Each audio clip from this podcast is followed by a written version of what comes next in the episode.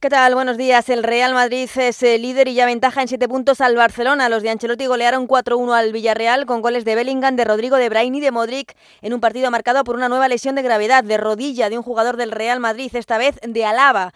Tercera rotura del cruzado en el equipo blanco esta temporada tras las de Courtois y Militao. El propio Ancelotti confirmaba esta grave lesión en rueda de prensa. Es una pena, obviamente, estamos muy tristes.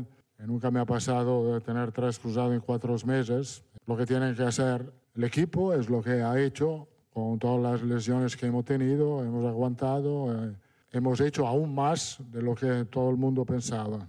Un Ancelotti que también dijo que las recuperaciones de Courtois y de Militao van bien y que espera que puedan volver antes de que termine la temporada. También dijo que por el momento el Girona es su gran rival en la Liga. Un Girona que cierra esta noche la jornada a las 9, recibe el Alavés. Si gana, volvería a colocarse líder. Por su parte, enfado tremendo de Marcelino, entrenador del Villarreal, que dijo que no estuvieron a la altura y que con esta media de goles encajados estarán en segunda división. Y es que se quedan a tres puntos del descenso. En el resto de la jornada, empate sin goles entre la Real Sociedad y el Betis.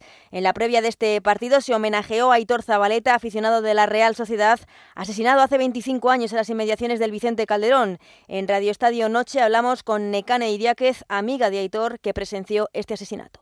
El juicio fue un chiste. El único que le metieron en la cárcel fue al autor material, pero yo, por ejemplo, tengo claro que yo el que vi salir de coche con una jala en la mano no era Ricardo Guerra Cuadrado. No fue uno el que nos atacó, fueron muchos.